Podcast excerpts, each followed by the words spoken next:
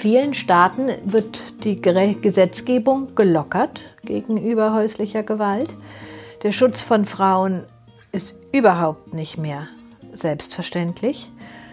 Und durch Corona kommt eine neue und unbekannte Ebene dazu, dass nämlich plötzlich sich alle Effekte von Berührung intensivieren.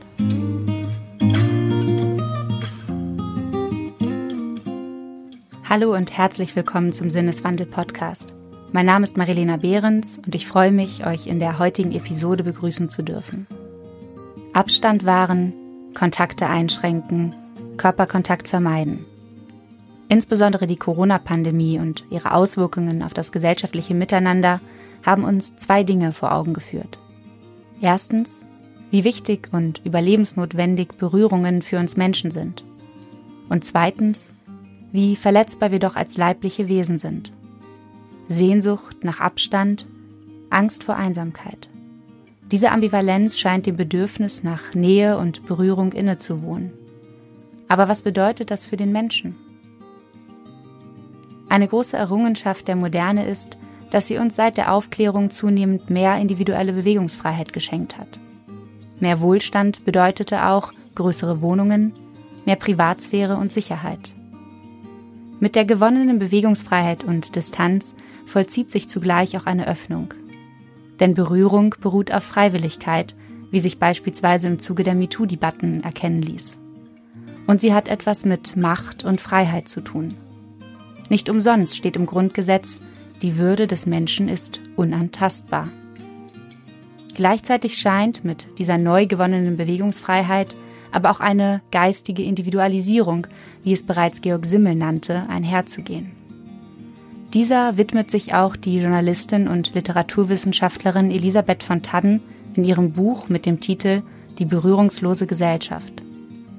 Darin versucht sie zu ergründen, wie individuelle Freiheiten, der Wunsch nach Nähe, Solidarität und gesellschaftliches Miteinander in einer immer schnelllebigeren Welt miteinander vereinbar sind.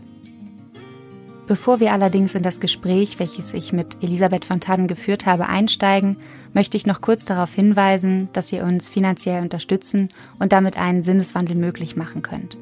Denn das Recherchieren und Produzieren des Podcasts kostet nicht nur Zeit, sondern auch Geld. Als Fördermitglieder ermöglicht ihr mir die werbefreie Produktion des Podcasts. Außerdem habt ihr die Möglichkeit, ein Exemplar des Buches Die berührungslose Gesellschaft zu gewinnen, das wir unter den Steady-UnterstützerInnen verlosen. Wie ihr Mitglied werdet und teilnehmt, das erfahrt ihr in den Shownotes. Dort habe ich alles verlinkt. Jetzt wünsche ich viel Freude mit dem Gespräch mit Elisabeth von Tadden.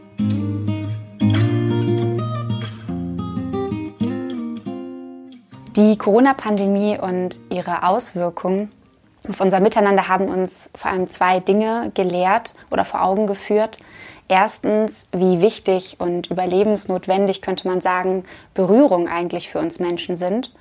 Und zweitens, wie verletzbar wir als leibliche Wesen auch sind. Glauben Sie, wir haben dieses Wissen über unsere Verletzbarkeit äh, eine Weile verdrängt? Und wenn ja, wozu wäre das gut? Vielleicht haben wir wirklich sowas hinter uns wie eine Epoche, wo wir uns unbesiegbar geglaubt haben. Also nachdem die Verheerungen und Versehrtheiten des Kriegs langsam in den Körpern und in den Seelen abgeklungen sind, hat der Wohlstand uns ja eine unglaubliche Hochkonjunktur an Wohlsein, Sozialstaat, Gesundheit, Gesundheitsmöglichkeiten beschert. Die Grenzen schienen sicher, Krieg war abwesend und möglicherweise haben wir dadurch auch eine realistische Grundlage dafür bekommen, dass wir ganz gut geschützt sind gegen Verletzungen. Aber das war natürlich auch der Tatsache geschuldet, dass wir gleichzeitig super fit am Arbeitsmarkt sein wollten, super einsatzfähig, jederzeit körperlich zuverlässig funktionierend, dass wir also angefangen haben, auch dafür zu sorgen, dass wir passfähig sind, dass wir uns allen Situationen, die uns behindern konnten, zum Beispiel, weil man gerade Scharlach zu Hause hatte und drei Kinder hochfieberten und man selber möglicherweise deswegen in Quarantäne bleiben müsste, solche Situationen vielleicht gar nicht erst entstehen zu lassen, ähm, sondern stattdessen hoch einsatzfähig, physisch fit, unirritierbar am Arbeitsmarkt immer nur unsere fitteste und beste Seite zeigen wollten. Und das möchte natürlich auch das Wirtschaftssystem, in dem wir leben, so. Also der Kapitalismus hat das gern, wenn wir überall einsatzfähig, flexibel und mit einem Maximum an unserem Körperkapital unterwegs sind. Da möchte man keine traurigen Würstchen haben, die in der Ecke sitzen und sagen, mir geht's so schlecht, sondern diese Konstellation Wohlstand, kapitalistische Marktwirtschaft und ein unverletzbares Selbst, das ist lange Hand in Hand gegangen und war wahrscheinlich ganz praktisch für den Erfolg der Bundesrepublik Deutschland. Jetzt stellt sich ja auch die Frage, was macht es denn mit uns Menschen, wenn wir plötzlich aufwachen und realisieren, wir sind doch nicht so unverletzbar, wie wir scheinen, sondern da ist eine ganze Menge, was abbröckeln kann. Und zugleich mh, mm, vor allem, was macht es mit uns, wenn wir dadurch keine Berührung eben mehr zulassen können? Und da ist mir ein, ein Zitat von Sartre eingefallen aus äh, seinem Buch Das Sein und das Nichts. Da schreibt er, der Blick des anderen macht mich erst zum Subjekt über den Umweg des anderen werde ich mir meiner selbst bewusst. Und so frage ich mich, was macht es ähm, oder gilt das auch für Berührungen? Werden wir uns erst dadurch, dass wir andere berühren, uns berühren lassen und berühren, uns unser Selbst bewusst? Das ist ein wunderbares Wort von Sartre und ich glaube, dass die Realität, die daran steckt, ganz direkt auf das leibseelische Gesamtgeschehen übertragen werden kann. Vielleicht fange ich trotzdem vorne an bei Ihrer Frage. Also ich finde das zunächst erstmal ganz realistisch und wirklichkeitssatt, wenn wir heute merken, dass wir verletzlich sind, schutzbedürftig sind und deswegen vielleicht auch ein paar Illusionen über uns selbst fahren lassen. Der Soziologe Heinz Bude hat diesen wunderbaren Satz gesagt, wir haben als neoliberale Subjekte ganz lange geglaubt, dass wir das alles schon wuppen werden. Und jetzt schauen sich alle plötzlich um und suchen Schutz. Und jeder braucht Schutz, aber keiner kann ihn mehr geben. Und da ist was ganz Wahres dran. Aber diese Schutzbedürftigkeit und diese Verletzlichkeit, das ist, glaube ich, zunächst erstmal was Hochrealistisches. Man möchte sagen, willkommen in der Menschheit. Da sind wir Menschen, glaube ich, bei dem, was wir wirklich sind, angekommen. Und mir scheint es direkt zu dem ähm, zu führen, was Sartre über die ähm, Beziehung zwischen Menschen gesagt hat. Ich glaube, dass wir gegenwärtig, und das merkt man in der Philosophie, genauso wie in den gesellschaftlichen Veränderungen, wieder merken, wie sehr wir aus Wechselbeziehungen leben.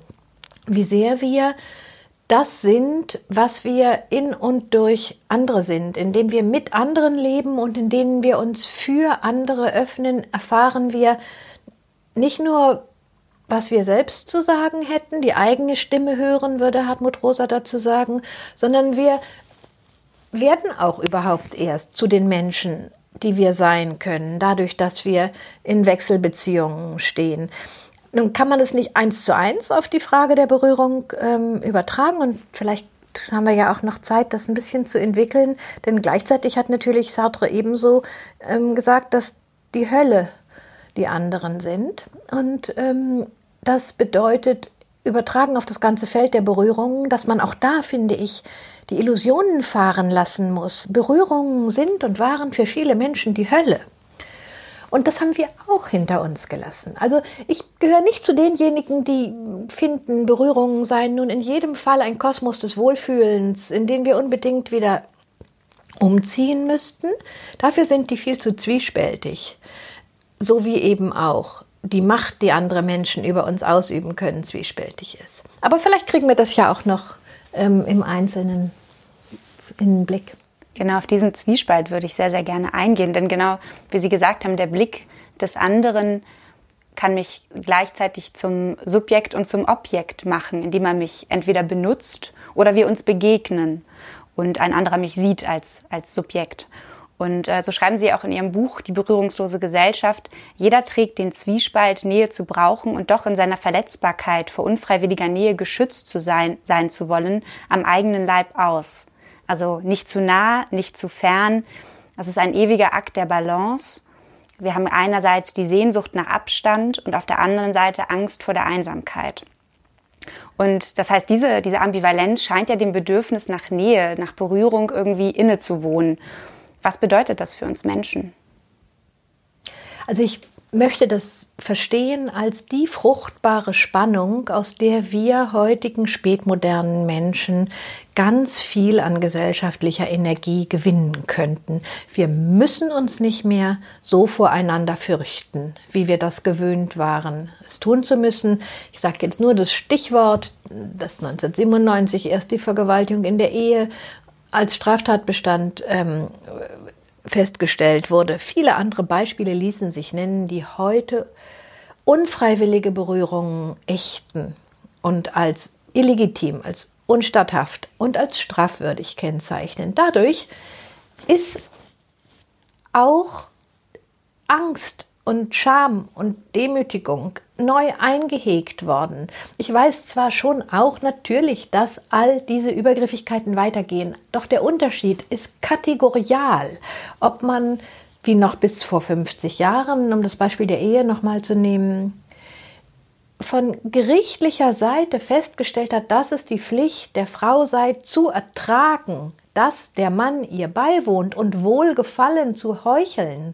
Man muss sich vorstellen, dass das ein gar nicht so lang zurückliegender Normalzustand ist, der dort juristisch sanktioniert. Kurzum, ich möchte nur sagen, von da zu der heutigen Freiwilligkeit ist ein weiter Weg. Und dieser Weg, den finde ich unendlich positiv. So, und wenn man das einmal festgehalten hat, von da aus zeigt sich dann die Ambivalenz etwas anders.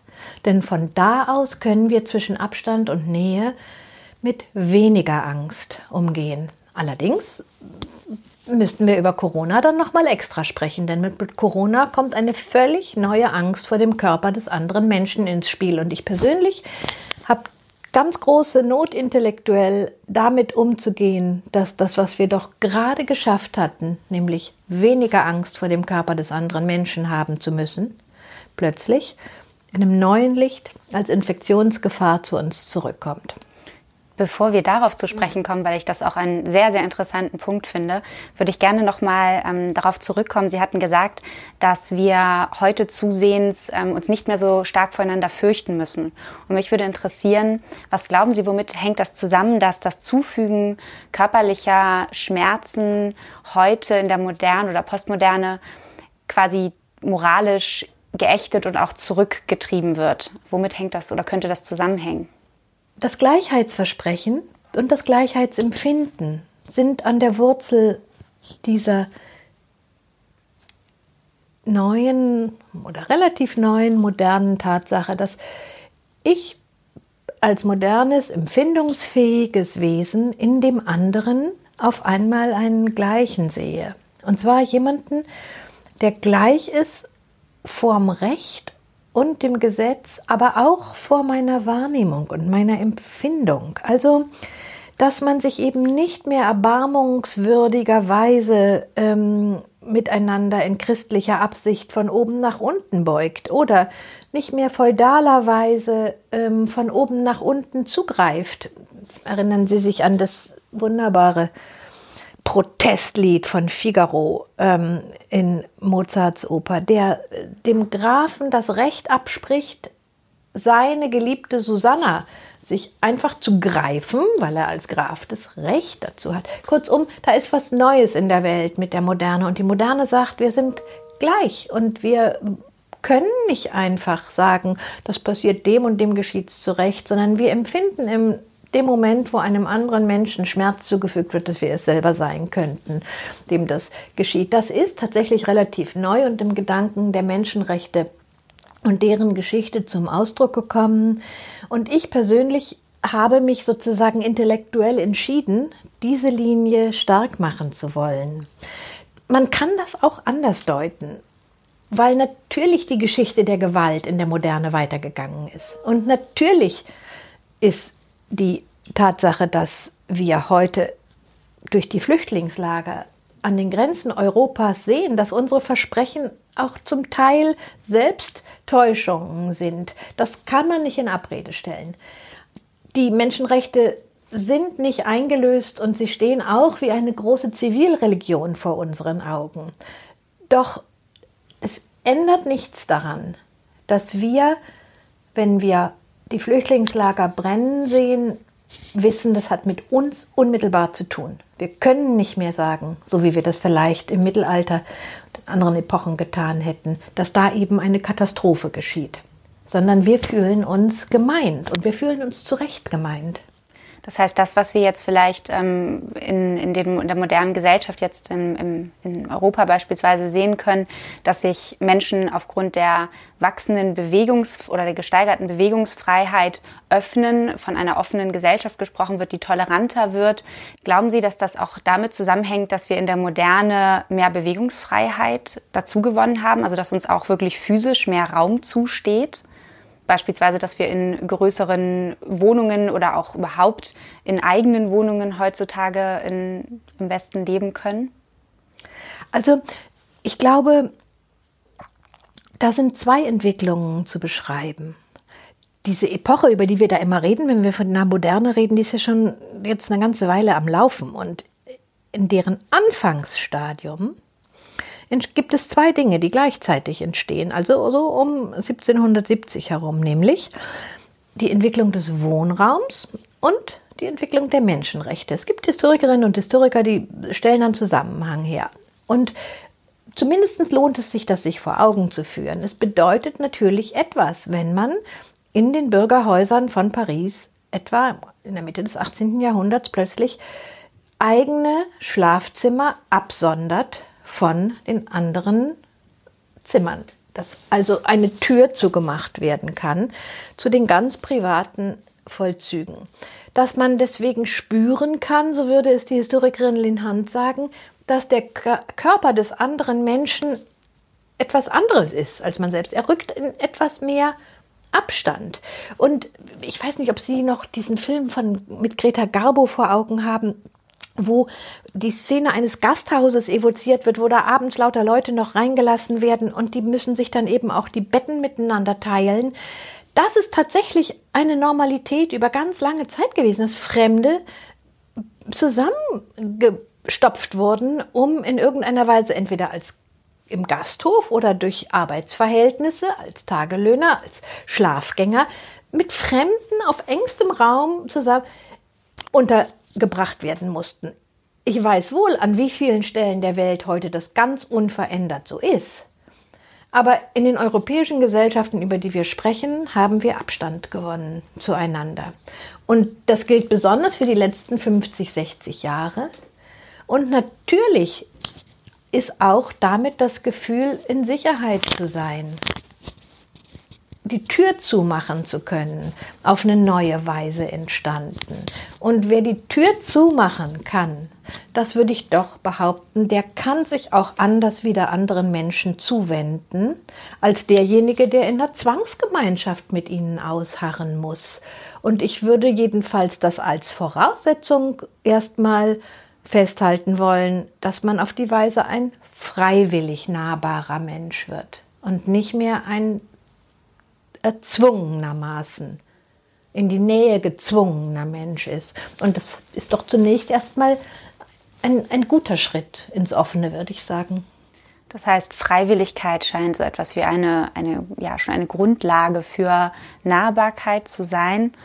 Hm, glauben Sie, das ist auch eine Erklärung, also diese gesteigerte Freiwilligkeit durch die Öffnung der Bewegungsfreiheit, dass man konnte das jetzt in der Corona oder in den im Anfang des Jahres, so April, Mai, konnte man das ganz gut beobachten, dass Plattformen wie beispielsweise nebenan.de sehr viel, ähm, sehr viele Menschen sich dort engagiert haben, ihre sich ihrer Solidarität bekannt haben und anderen Menschen helfen wollten, sich nahbar gezeigt haben, auch verletzbar gezeigt haben. Hängt das auch da? Äh, können Sie da einen Zusammenhang sehen? Also ich finde, ganz unmittelbar ist da der Zusammenhang zu sehen. Das Couchsurfen nebenan.de, ähm, auch kommerzielle Varianten, hießen doch, dass man angstlos Fremden für eine gewisse Zeit freiwillig die Tür aufmacht. und nicht mehr primär denkt, der wird mich jetzt ausrauben, der wird mich jetzt, der wird meine Wohnung zertrümmern ähm, oder Schlimmeres.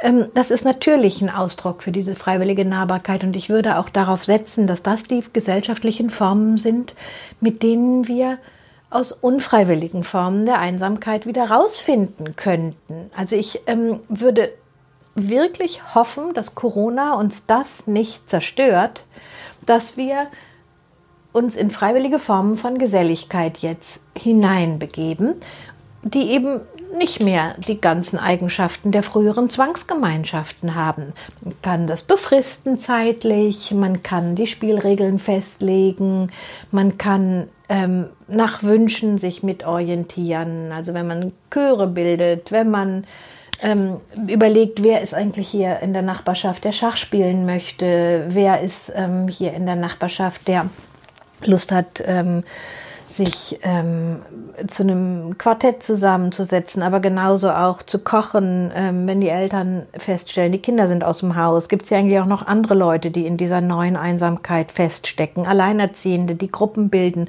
Das alles geht auf die Weise gut und ich würde mir einfach sehr wünschen, dass Corona da nur eine Irritation ist, aber keine Beendigung dieser gesellschaftlichen Entwicklung. Sie hatten eben auch noch mal davon gesprochen, äh, wie wichtig es ist oder dass es wichtig zu sein scheint, sich in seinen eigenen Raum dennoch zurückziehen zu können, um überhaupt Freiwilligkeit entstehen zu lassen. Und ich glaube, ich meine, es kommt auch in Ihrem Buch äh, kommt es vor, äh, Virginia Woolfs Essay A Room of One's Own, in dem es nicht nur um Bewegungsfreiheit geht, sondern eben auch um die Gleichstellung der Frau, die Möglichkeit, dass auch sie publizieren kann und mit dem Mann gleichgestellt ist.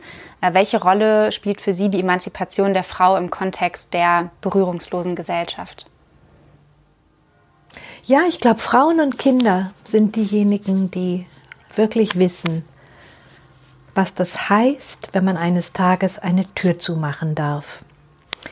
Und für den Fall, dass einen jemand verprügeln möchte oder für den Fall, dass jemand körperliche Nähe erzwingen möchte, man sagen kann, nein, ich will das nicht oder du darfst das nicht. Ich glaube, Kinder und Frauen sind darüber gleichermaßen, ähm, sind davon gleichermaßen betroffen. Frauen haben es erkämpft und insofern sind sie nochmal als erwachsene Akteurinnen da in einer anderen Position. Frauen haben es für sich erkämpft und darauf bestanden, dass sie ähm, gleiche Rechte genießen, die in der bundesdeutschen Verfassung ja deswegen auch erst in der Nachkriegszeit verankert sind. Und Frauen haben diese neue Normalität von freiwilliger Nahbarkeit herbeigeführt. Für, gegen die Vergewaltigung in der Ehe haben nicht Männer gekämpft, sondern haben Frauen gekämpft. Viele Männer Und eher dagegen gekämpft. Viele Männer eher dagegen gekämpft. Und insofern würde ich sagen, ähm, Frauen haben das große Verdienst, dass viele der Qualitäten unserer heutigen Demokratien von ihnen errungen sind, aber auch, dass sie selber in vieler Hinsicht die Profiteurinnen dieser Entwicklungen sind. Es ist ja kein Zufall, dass gerade die rechtspopulistischen ähm, Wählerschaften vor allen Dingen von enttäuschten Männern gespeist werden. Darin liegt natürlich auch eine Herausforderung, aber ich ähm, will gar nicht sagen, ähm, dass man zur Ruhe kommen kann, wenn es Verlierer der Geschichte gibt. Aber ich glaube schon, dass man auch sagen kann, das, was Sie die Emanzipation der Frau genannt haben, hat maßgeblich dazu beigetragen, dass Berührungen etwas anderes geworden sind, nämlich gewollt, zugewandt, von Nahbarkeit bestimmt und nicht in Duldungsstarre ertragen. Das ist ein großer Unterschied in dem Kosmos dessen, was Berührungen sind. Wenn Frauen ansagen können, was sie sich wünschen. Und wenn Kinder sich nicht mehr fürchten müssen, von ihren Eltern auf den Arm genommen zu werden, dann ist damit was passiert, was historisch noch nicht alt ist. Und ich ähm, persönlich möchte immer finden, lassen Sie uns das feiern. Die Philosophin Martha Nussbaum hat dafür in ihren normativen Zielen der Menschenrechte ähm, ganz oben auf ihre Liste gesagt, was das Menschliche ist, ist freiwillig lieben zu können. Und freiwillig lieben zu können ist etwas anderes als ertragen zu müssen, dass einem die Nächsten zu nahe kommen. Allerdings zeigt sich ja auch, wie fragil doch solche Errungenschaften sind mit Blick auf Polen und was dort gerade in Bezug auf den Schutz von Frauen äh, passiert, ist ja schon beunruhigend. Oder wie sehen Sie das? Gleichzeitig kann man ja auch sehen, wie, wie stark sich wiederum insbesondere Frauen dafür einsetzen, dass der Schutz der Frauen aufrechterhalten bleibt. Also ich erinnere mich genau, wie ich diese ähm, in, den, in diesem Sommer drei Sachen gleichzeitig in der Zeitung gelesen habe. Das eine war, dass die Gefährdung der Istanbul-Konvention erwähnt wurde, die die Gewalt gegen Frauen ächtet. Und plötzlich ähm, wieder ähm, gefährdet scheint. Die zweite Nachricht, die ich gelesen habe, war, wie die beiden Obamas in Michelles Podcast äh, darüber sprachen, wie schön es sei, wenn man sich an einen anderen Menschen anlehnen könne. Und die dritte Nachricht war die von dem gewachsenen Wohnraum, der neuerlich auf einen Höchststand gekommen ist. Und alles schienen mir symptomatische Nachrichten über Nähe und Abstand zu sein. Ja, es ist wünschenswert, wenn wir uns an einen Menschen anlehnen können und auf diese Weise spüren, wie wohltuend Berührung ist. Und gleichzeitig merken wir, wir leben inzwischen alle mit so viel Abstand zueinander, dass es gar nicht mehr klar ist, dass da überhaupt irgendwo in der Nähe noch ein anderer Mensch ist. Damit meine ich jetzt vor allen Dingen die Entwicklung in den westeuropäischen Gesellschaften. Und drittens merken wir, dass häusliche Gewalt wieder möglicher wird. In vielen Staaten, ja, viele, in vielen Staaten wird die Gesetzgebung gelockert gegenüber häuslicher Gewalt. Der Schutz von Frauen ist überhaupt nicht mehr selbstverständlich. Und durch Corona kommt eine neue und unbekannte Ebene dazu, dass nämlich plötzlich sich alle Effekte von Berührung intensivieren. Wer ins Zuhause verwiesen ist, spürt plötzlich wieder, wie gewalttätig Berührung sein kann. Und wer das Haus also nicht verlassen kann, um in die öffentliche Sphäre zu gehen, um ähm, seinem Beruf nachzukommen, ich glaube, dass das tatsächlich eine Erfahrung gewesen ist, die die Corona-Zeit begleitet hat und ähm, auch den anderen Aspekt von Berührung mag Corona verstärkt haben. Jedenfalls ist es die Vermutung der Berührungsforscherinnen, zu sagen, dass wer in einer wohltuenden, sicherheitgebenden Nähe zu anderen lebt, wie vielleicht die Obamas, auf einmal merkt, wie wunderbar wohltuend das ist, in der Nähe voneinander zu sein und während die ganze Welt verrückt spielt und gefährlicher wird, auf einmal zu merken, wie wohl es tut, sich an jemanden anlehnen zu können. Und diese Gleichzeitigkeit ist es, glaube ich, die wir vor, Auge, vor, Augen haben müssen. Es ist nicht das eine oder das andere. Es ist für manche Menschen die Rettung, wenn sie allein auf, ein, auf einer Wohnfläche leben können und die Türen zumachen können. Und für andere bedeutet es unfreiwillige und kaum zu ertragende Einsamkeit. Und ich glaube, dass man das aushalten muss, dass eine Gesellschaft ein so vielfältiges Bild abgibt. Schlimm ist es nur, wenn Menschen unfreiwillig in Gewaltverhältnisse gleiten, vor denen der Staat sie eigentlich schützen müsste und vor denen auch gesellschaftliche Normen sie schützen müssten. Nicht nur der Staat, sondern auch gesellschaftliche Normen, die wissen, das tut man nicht. Also man kann an einem Beispiel, das mir sehr Eindruck gemacht hat, das sehen. Ähm, es gibt eine europäische Studie, die fragt danach, ob ähm, es legitim sei, in einer Beziehung auch mal übergriffig zu werden. Und heute, also Freiwilligkeit nicht zu respektieren, und heute stimmt dieser Annahme fast niemand mehr zu. Fast jeder sagt inzwischen, nein, das darf man nicht. Man darf einen Menschen nicht mehr unfreiwillig ähm, anfassen. Und das ist ein großer Schritt ähm, im Verhältnis zu den Aussagen, die noch vor wenigen Jahrzehnten getroffen werden. Ich sage ein anderes Beispiel, man weiß von dem Ende der 60er Jahre noch, dass die drückende Mehrheit der jungen Frauen angegeben hat, sie hätten nur ihrem Freund zuliebe zum ersten Mal mit ihm geschlafen und nicht aus einem eigenen Wunsch heraus. Und das heißt, seinem Drängen nachgegeben. Und gut, also dies festzuhalten, darauf möchte ich eigentlich immer wieder von neuem nur zugehen, weil wir leben in einer Welt, in der es nicht so viele gute Nachrichten gibt. Aber das ist eine gute.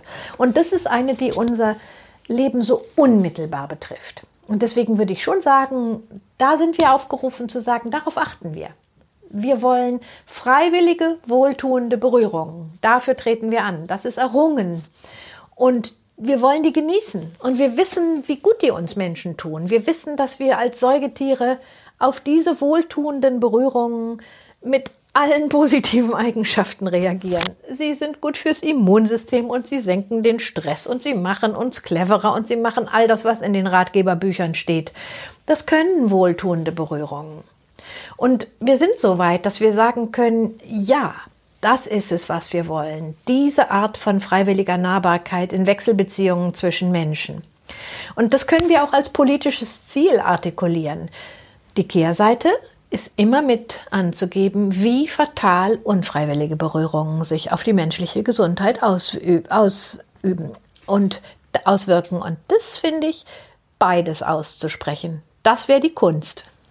Angesichts diesen Plädoyers äh, ist es ja interessant, dass Ihr Buch äh, die berührungslose Gesellschaft heißt und damit ja auch etwas beschreibt, was Sie äh, glauben, in der Gesellschaft entdeckt zu haben. Äh, ich meine auch gelesen zu haben in Ihrem Buch, äh, unsere Gesellschaft sei unterkuschelt. Und ähm, Georg Simmel beispielsweise, der führt das ja darauf zurück, dass wir Menschen, insbesondere in den Großstädten wie Hamburg, in der Stadt, wir uns gerade befinden, ähm, unter dieser städtischen Reizdichte eigentlich leiden. Also dass es dort nicht mehr so viel Raum gibt, in dem man für sich sein kann und in dem man sich abschließen sein kann, seine Individualität ausleben kann. Also grenzt man sich noch stärker ab, anonymisiert sich. Ähm, jetzt sind wir nennt das die geistige Individualisierung. Und jetzt frage ich mich, einerseits sind wir also vielleicht freier geworden, weil wir mehr Bewegungsfreiheit einerseits in der Gesellschaft haben und die Moderne uns mehr Raum zur Entfaltung, zur Individualisierung gegeben hat. Auf der anderen Seite scheinen wir doch irgendwo auch unfreiwillig einsam geworden zu sein. Auch gerade im Hinblick auf den demografischen Wandel liest man da immer wieder Schlagzeilen von, von Menschen, gerade älteren Menschen, die einsam sind. Aber ich glaube nicht, dass das ein Problem ist, was nur ältere Menschen betrifft, sondern auch gerade auch junge Menschen. Also ich weiß nicht, wie es Ihnen geht. Meistens sagt man ja einerseits, andererseits, das ist das Langweiligste, was es gibt, weil dann hat man keine steilen Thesen, sondern man sagt eben, hm, sowohl als auch. Ich finde einerseits, andererseits überhaupt nicht langweilig, sondern für mich ist es die Spannung, in der Gesellschaften lebendig sind, in dieser ähm, Balance zwischen zwei ähm, Lagen oder zwei Situationen. Und deswegen würde ich eben gerne immer wieder darauf insistieren, dass das, was, der, was Helmut Plessner dieses Taktgefühl genannt hat, nicht zu nah und nicht zu fern, dass sich es lohnt, unsere Kraft in die, unsere gesellschaftliche Energie in diese Balance zu investieren. Denn wir haben ja aus guten Gründen eine Aversion, dass uns Leute nicht zu nahe kommen sollen. Georg Simmel hat da ja ganz genau erfasst, dass unsere Kreativität davon abhängt, dass wir uns nicht bedroht fühlen von all dem anderen, was uns zu nahe kommt. Und gleichzeitig war er ja ein überzeugter Großstädter, weil nur in der Großstadt man überhaupt diese Freiheiten erleben kann und entfalten kann, also das, was man seine, was man geistige Bewegungs äh, Beinfreiheit nennen könnte.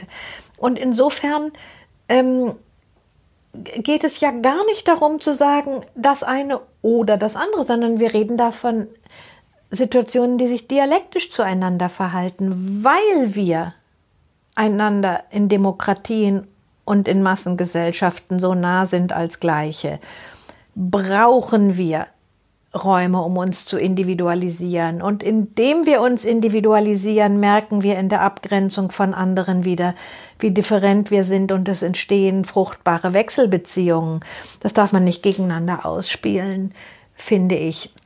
Und ich würde meinerseits eben immer so gerne daran festhalten, dass wir uns Individualisieren ist so ein töricht gewordenes Wort. Wir lernen uns in Gesellschaft zu unterscheiden, wir werden nicht mehr als Gleiche in Gemeinschaften nivelliert und schon gar nicht durch Zwang in Verpflichtungen in Gemeinschaften festgehalten, sondern wir sind durch Rechte in Gesellschaft in der Lage, miteinander zu handeln, miteinander Verantwortung zu übernehmen und nicht einfach nur uns ins Wohnzimmer zurückzuziehen. Das ist gar nicht der Gedanke, der darin steckt. Aber wir können erst dann miteinander handeln wollen, wenn wir merken, dass wir miteinander so viel stärker sind wirksamer sind, unsere Selbstwirksamkeit miteinander spüren können und das Gegenteil deswegen von dem einsamen in seinem Zimmer sitzenden Individuum entsteht. Und nur für dieses Projekt würde ich so gerne die Menschen gewinnen. Das heißt, das Schreckgespenst heißt berührungslose Gesellschaft. Aber die Errungenschaft heißt doch gleichzeitig auch, dass wir Abstand wahren können.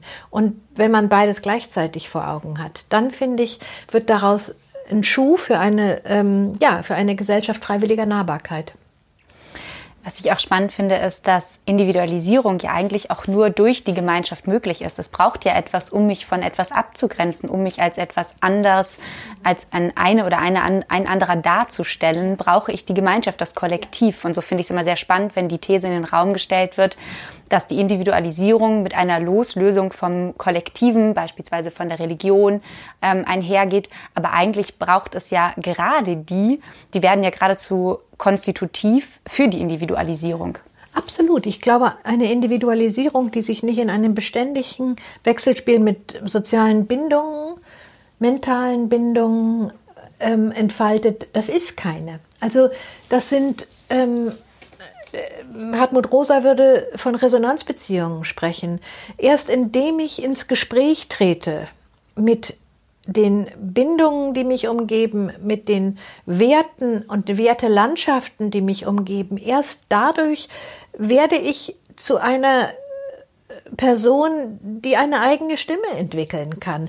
Erst indem mir das, was mir entgegentritt, Sie haben das Stichwort der Religion gesagt, vieles andere ließe sich nennen, die Kunst genauso wie ähm, die, die Natur, erst die Architektur, vieles mehr. Erst indem ich in eine Wechselbeziehung, in ein Gespräch trete, erst indem mir zum Beispiel die Architektur Hamburgs etwas zu sagen beginnt, kann ich mich dazu selber äußern. Das heißt, das ist das Gegenteil von einem Leben in verstummter Frustration.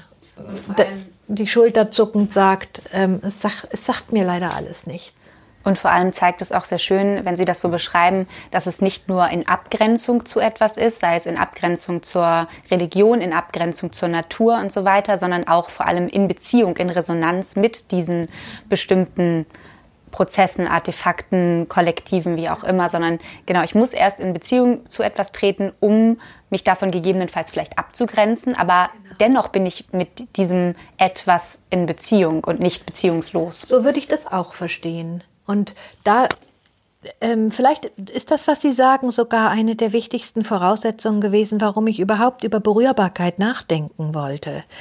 Denn man kann ja überhaupt erst in Beziehung treten mit einem Wert, einem Menschen, einer Situation, einer Erfahrung, wenn man selber berührbar ist, also wenn man sich ansprechen lassen kann und berühren lassen kann durch das, was geschieht. Wenn man selber permanent diese Haltung der Aversion oder der Entfremdung ausstrahlt, dieses beständige rühr mich nicht an, dieses beständige komm mir nicht zu nah, dann wird sich das nicht entfalten können. Ähm, und gleichzeitig, vielleicht ist das trivial, das zu sagen, aber ich möchte es einfach lieber nochmal sagen.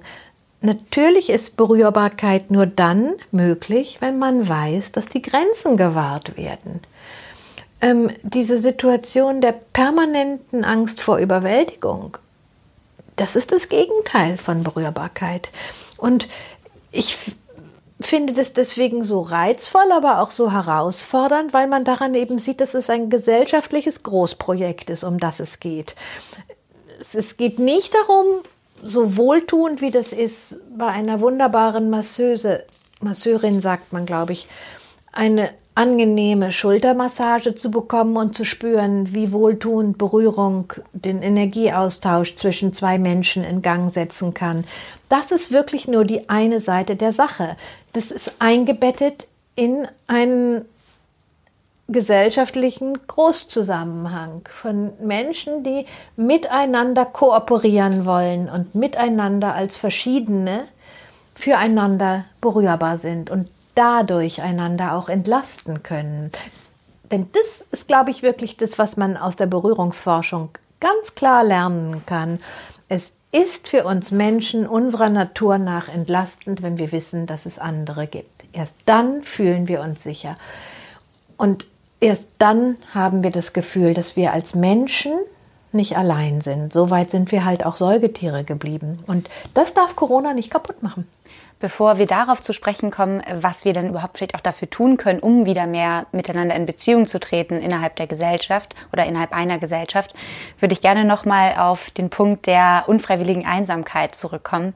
Und zwar gibt es äh, jetzt auch Entwicklungen, Innovationen, ähm, beziehungsweise es gibt Gedanken, wo darüber gesprochen wird, ähm, beispielsweise in, ähm, in Pflegeheimen sogenannte ähm, Robbenbabys, die ähm, Roboter sind, einzusetzen, um gerade dementen Personen ähm, noch Berührung äh, geben zu können, weil es eben an Pflegepersonal mangelt. Oder es gibt sogenannte ähm, Gewichtsdecken, die einem das Gefühl vermitteln, umarmt zu werden. Was halten Sie von solchen Innovationen oder auch Überlegungen?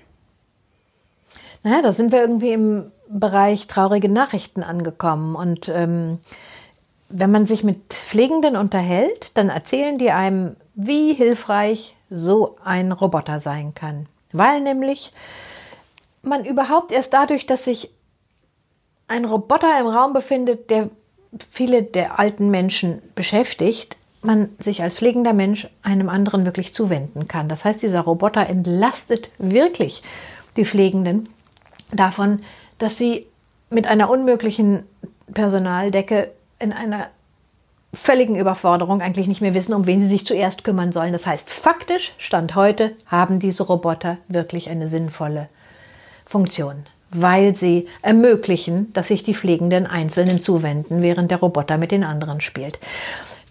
Mein Votum heißt natürlich trotzdem, dass wir auf eine ganz neue Pflegekultur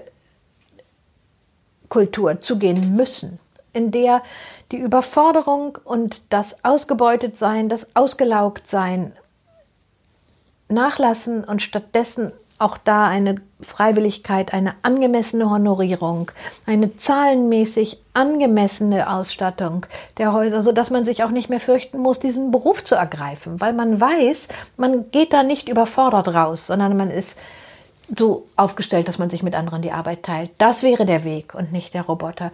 Denn ich glaube schon, man darf in Ruhe festhalten, nichts ersetzt den Hautkontakt und die physische Nähe eines anderen Menschen. Nach allem, was ich aus der Forschung kenne, sind es nur vorübergehende Substitute, aber angstmindernd, stressmindernd ist nur der andere Mensch, der einem wohltut. Das heißt, da sind wir vielleicht auch wieder nicht bei dem Entweder-Oder, sondern bei dem sowohl als auch angekommen, was Sie vorhin, äh, wofür Sie vorhin plädiert haben. Und in dem Kontext der, ich nenne das jetzt mal grob gesprochen, Digitalisierungsdebatte könnte das auch ganz interessant sein, weil auch dort häufig, ja, eigentlich fast schon auf Digital Devices wie Smartphones geschimpft wird, dass sie angeblich uns auseinanderbringen als Menschen und ähm, uns entzweien, weil wir nicht mehr miteinander in Kontakt treten und nur noch auf unsere Smartphones schauen, was ja durchaus auch, wenn man das auf den Straßen beobachtet, nicht falsch und nicht verkehrt ist. Auf der anderen Seite konnte man jetzt beispielsweise gerade in, in der Zeit, wo viele Menschen zu Hause geblieben sind während der Corona-Pandemie, sehen, dass gerade die Technik es uns erlaubt hat, in einer in anderen Form wieder zusammenzukommen. Wie sehen Sie diese, diese Gleichzeitigkeit? Also ich finde, das die Corona-Zeit einem noch einmal beigebracht hat, dass die Digitalisierung uns in vieler Hinsicht den Kragen gerettet hat. Denn weder die Schule noch auch so etwas wie Seelsorge, noch so etwas wie Hilfesuche sind ja überhaupt denkbar gewesen, wären denkbar gewesen, wären wir ohne diese digitale Welt einfach nur in unseren Räumen eingesperrt gewesen. Ähm, ganz zu schweigen von der Unternehmenskultur, die auf die Weise ja ähm, nicht wirklich zerstört worden ist, sondern vielleicht sogar in mancher Hinsicht weitergebracht worden ist. Also man möchte sich Corona ohne Digitalisierung wirklich nicht vorstellen. Corona 20 Jahre vorher hätte aus vielen Gründen übrigens, also der Vergleich hinkt total, denn vor 20 Jahren hätte man diesen Virus nicht identifizieren können und auf diese Weise wären auch die ähm, Folgerungen natürlich ganz andere gewesen. Also vielleicht sollte ich diesen Vergleich lieber als hinkend kennzeichnen. Trotzdem, dass wir in der digitalen Welt mit dieser Pandemie umgehen müssen, hat in dieser Hinsicht auch die Chancen der Bewältigung der Pandemie in sich ähm, eingeschlossen. Und aber möglicherweise, wenn wir schon bei der Pandemie sind, sollte man auch sagen, dass wir natürlich, weil wir in einer digitalen Welt leben, dieses Virus als ein gleichzeitiges weltweites Geschehen auf dem Screen gehabt haben und gewusst haben, dass es sechs Milliarden betrifft und deswegen auch den Impfstoff für sechs Milliarden werden bereitstellen müssen. Ohne die digitale Gleichzeitigkeit aller im Gesundheitsfokus Pandemie ständen wir auch nicht vor dieser schier unlösbaren Situation. Also auch hier wieder kommen wir nicht raus, indem wir uns nur einen Teil, den angenehmen nehmen, Teil des Bildes rausziehen, sondern ähm, wir müssen das Bild vervollständigen. Aber dem kann man ja auch entnehmen, dass ich wirklich gar nicht zu den Digitalisierungs- ähm, Pessimistin gehöre. Also wenn man das als Mutter erlebt hat, was es bedeutet, als berufstätige Mutter den eigenen Kindern jederzeit nah sein zu können, dadurch, dass die ähm, digitalen Mittel das erlauben, dann wird man nie wieder auf eine Technik ähm, schimpfen, die einem ähm, vermeintlich nur in Substitute von Oberflächenwischwelten befördert.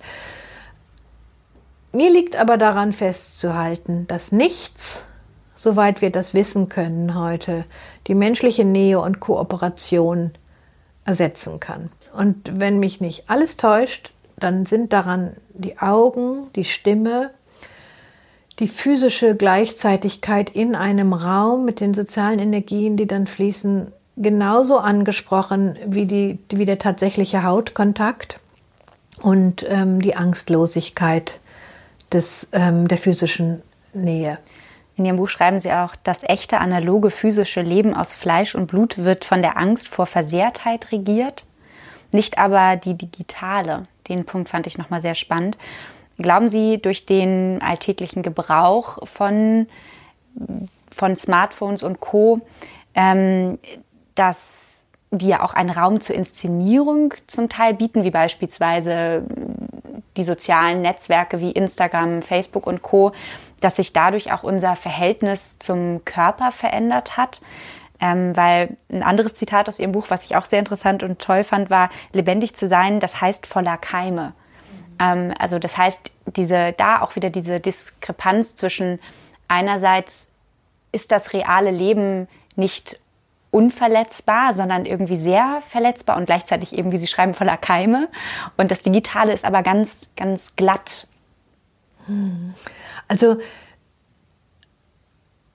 jetzt möchte ich versuchen, einen Satz zu bilden, in dem ähm, nicht von einerseits, andererseits oder sowohl als auch die Rede ist, sondern stattdessen versuchen, diese Dialektik noch einmal zu beschreiben.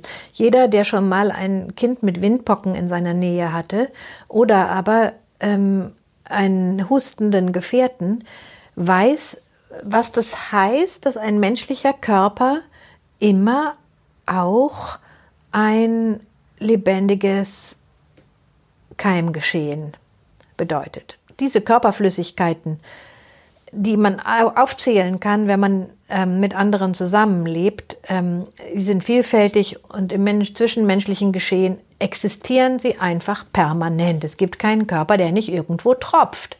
Und dieses Tropfen ist ins Digitale nicht zu übersetzen. Und die digitale Sphäre entbindet uns von diesen tropfenden Körpern. Sie täuscht uns aber auch darüber hinweg, dass Körper unweigerlich tropfen. Vielleicht gibt es eine Lebensphase, die man auf Instagram verbringt und da eben nur mit perfekten Existenzen zu tun hat. Aber es gibt keinen Kindergarten und kein Krankenhaus und keinen Sportverein, in dem nicht die Welt voller tropfender Körper ist. Und deswegen würde ich wiederum finden, wie gut, wenn man sich Abstand zu diesen tropfenden Körpern immer wieder verschaffen kann durch die digitale Welt. Wie gut, wenn man sich Abstand zu Keimen und Ansteckungsgefahr immer wieder organisieren kann. Das ist ein fantastischer Luxus. Schrecklich aber wäre es, wenn man in dieser Sphäre eingesperrt wäre, weil sie einen darüber hinwegtäuschte, dass man ein Säugetier ist. Und dieses Säugetier bleibt, und zwar zum Glück bleibt. Wegen der Lust, die damit einhergeht, ein Säugetier zu sein, wegen des Genusses, der damit einhergeht, weil der Geschmackssinn und die Augen, der Tastsinn und der sexuelle Begehren alle diese Lusträume öffnen können und ich finde einfach unverändert nur, wenn man in einer der Sphären eingesperrt bleibt, und keine fließenden Übergänge zwischen den Sphären mehr kennt, dann wird's eng. Aber so, sobald man die Übergängigkeit dieser Sphären ähm, gewährleistet, ähm, können sie einander aufs Beste ergänzen. Das heißt, Sie sehen die Zukunft nicht in virtuellen Sexbegegnungen und äh, eigentlich nur noch Online-Freundschaften und Homeoffice von, von zu Hause aus. Das wird bestimmt einen großen Teil der, der menschlichen Realität ausmachen. Und ganz garantiert sind es auch Erfahrungen, geschützt zu sein vor den leibseelischen, tropfenden Körpern. Gleichzeitig aber äh, bin ich nicht jemand, der sich die menschliche Natur ähm, als weggezaubert wünscht, sondern ich empfinde in der menschlichen Natur eine kulturelle einen kulturellen Reichtum, den ähm, ich bevorzuge gegenüber den ähm, Rückzugs- oder Ersatzräumen. Das muss man ausfechten, mit denen die andere Auf Auffassungen vertreten. Bis auf weiteres aber glaube ich, dass wir weder zu einer ähm, ökologisch zu verantwortenden Nutzung des Bodens, also der Nahrung, finden können, wenn wir uns nicht als leibseelische Säugetiere verstehen noch kann ich mir vorstellen, dass wir die Luft, die wir atmen, denn wir atmen ja, ähm, Verantwortung, ähm, verantwortbar ähm, reinhalten können. Noch glaube ich, dass das Wasser, das wir trinken, denn dazu gibt es keinen Ersatz, anders ähm, qualitätvoll zur Verfügung stehen kann, wenn wir uns nicht als Säugetiere verstehen.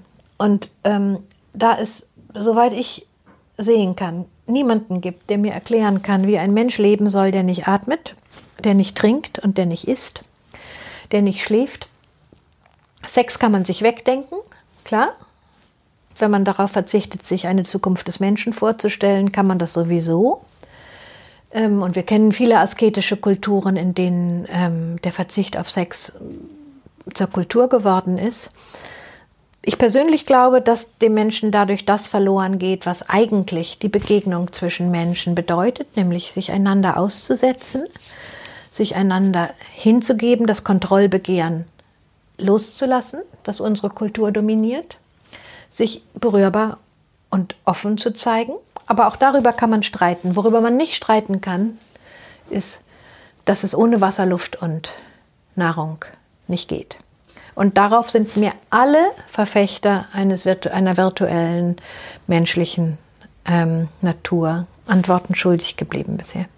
Ich möchte als letzten Punkt gerne nochmal auf ein Thema zu sprechen kommen, das Sie auch schon häufiger berührt haben, kann man sagen, nämlich das der Resonanz. Denn wir können uns ja nicht nur physisch, körperlich berühren, sondern auch seelisch berührt werden und berühren.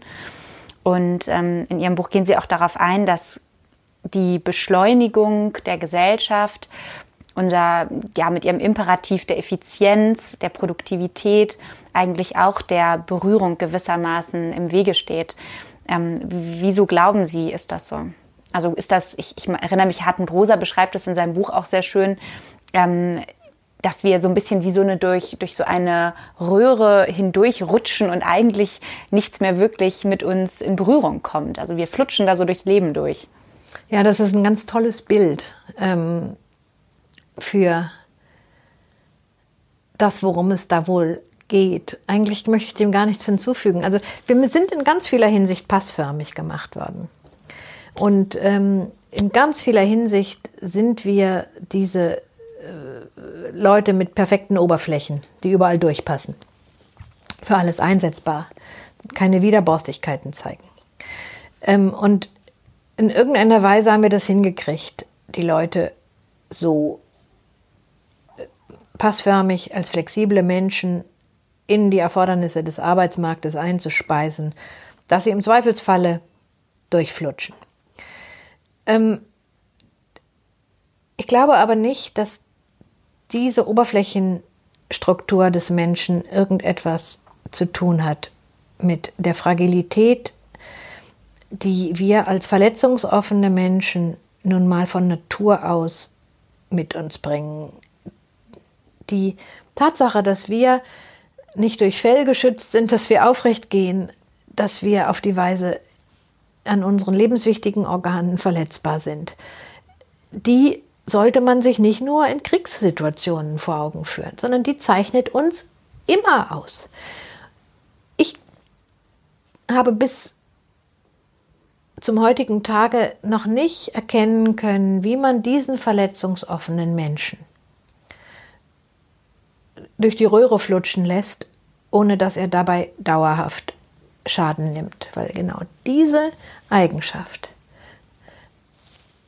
seine Natur mit ausmacht. Und darüber kann man sich nur eine gewisse Zeit seines Lebens hinwegtäuschen. Mir wäre es lieber, dass man sich gar nicht richtig ähm, mit dem drüber hinwegtäuschen aufhält, sondern stattdessen das wiederum als Disposition versteht, aus der wir reicher werden. Und da ähm, treffen sich meine Gedanken mit der Resonanztheorie, die ja ähm, den gleichen Fokus, den gleichen Fluchtpunkt hat, nämlich zu spüren, wie wir als offene, berührbare, resonanzoffene Wesen die Welt nicht einfach nur aggressiv auf uns zukommen spüren, sondern merken, wir können sie gestalten, wir können auf sie antworten, wir können auf sie eingehen, wir können in ihr wirksam sein und wir können das spüren, dass wir das waren und auf diese Weise unser Selbst in einem umfassenderen Sinne als lebendig erfahren. Und das würde ich doch finden, ist ein schöneres Bild als das Flutschen durch eine Röhre. Ähm, Hartmut Rosa zufolge ist Resonanz ja auch nicht denkbar ohne die Begegnung mit dem Fremden. Ähm, ihr Kern ist die Erfahrung von Differenz.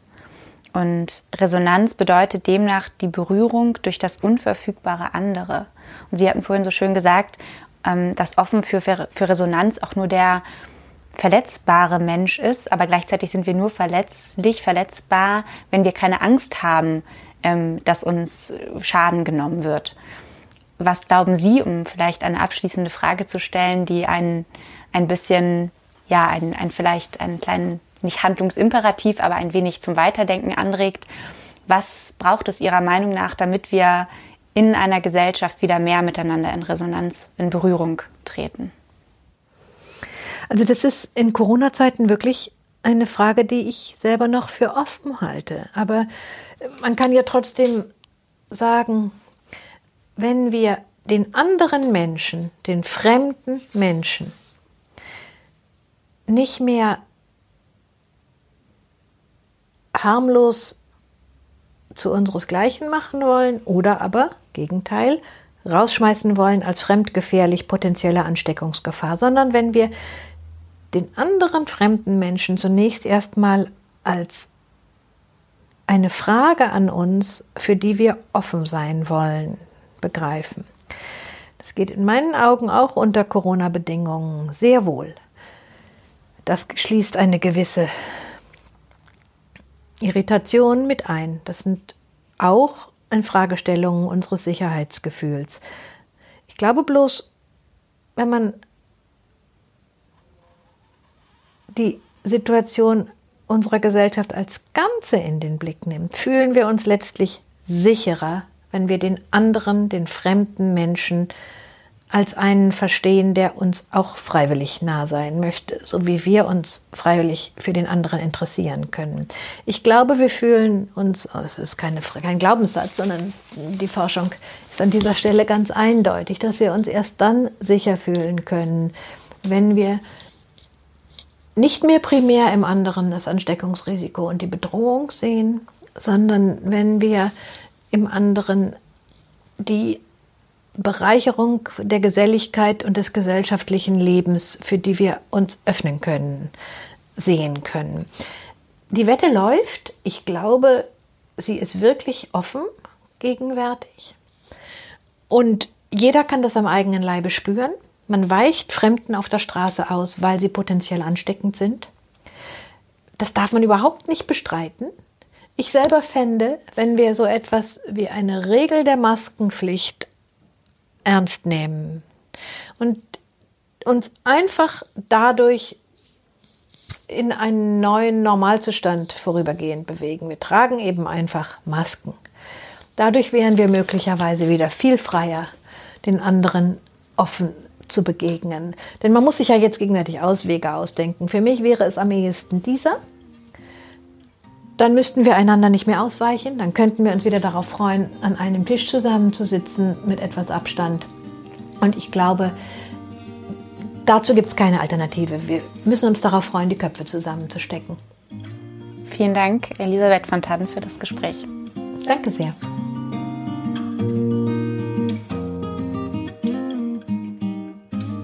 Ich danke euch fürs Zuhören und hoffe, ihr konntet etwas aus der Episode für euch mitnehmen. Wenn sie euch gefallen hat, dann teilt sie wie immer gerne mit Freunden, Kollegen oder Verwandten. Und natürlich würde ich mich besonders freuen, wenn ihr als Fördermitglieder einen Sinneswandel möglich macht. Das geht auch schon ab einem Euro, den ihr zum Beispiel an paypal.me slash Sinneswandelpodcast schicken könnt. Alle weiteren Infos findet ihr in den Show Notes. Vielen Dank und bis bald.